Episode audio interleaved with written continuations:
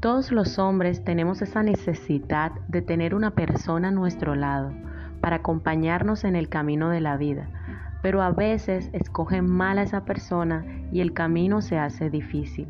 Se sienten agobiados, no avanzan y es masoquista seguir sin hacer un pare y evaluar ir por otro camino sin compañía. A muchos les cuesta cambiar de compañero por apego, por razones que pertenecen al pasado muchas veces, pero les recuerdo que la vida es el presente y es en el presente lo que debemos pensar y evaluar para tomar decisiones. No puede ser que una persona con la que ya no te sientes bien, con la que ya no tienes conexión, que te irrita y te roba tu paz interior, siga siendo tu compañero de vida. Muchas personas no quieren entenderlo.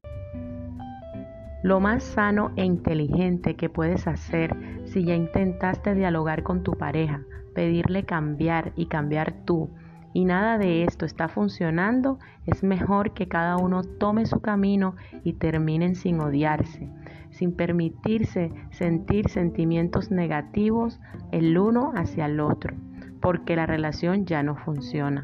Puede que uno de los dos esté esforzándose por evitar que todo termine, pero las relaciones no son unilaterales y los dos deben estar en disposición o nada funciona.